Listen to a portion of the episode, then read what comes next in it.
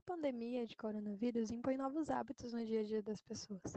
Mesmo em pequenas ações, há necessidade maior de cuidados com a higiene e desinfecção.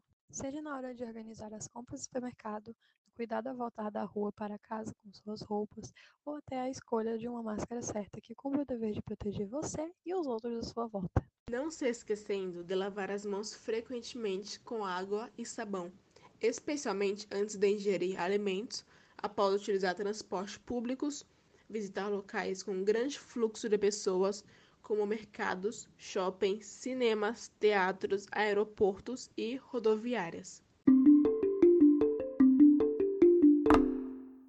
Agora iremos falar sobre as aberturas do shopping center e como isso funcionará. Bom, os comércios foram liberados e com eles o shopping center também. Esses espaços deverão funcionar em um horário reduzido, entre meio-dia até as oito. Em São Paulo, o funcionamento de determinadas atividades do setor econômico poderão abrir, só que em um horário reduzido, entre meio-dia às oito.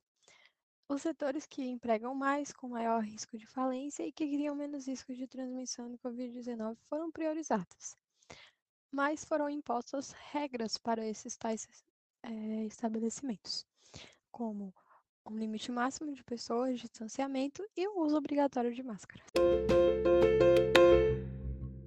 Graças à abertura do setor econômico, veio com eles também a abertura do shopping center.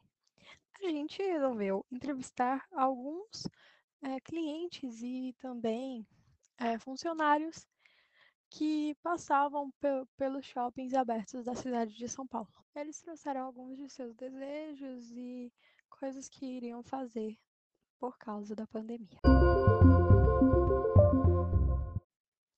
Algumas figuras chamaram nossa atenção. Uma delas foi Jana, de 22 anos. A técnica de manutenção de um shopping center foi responsabilizada pela instalação de filtros de ar novos para os ar-condicionados do lugar, que são necessários para purificar o ar e deixar os clientes despreocupados com o passeio.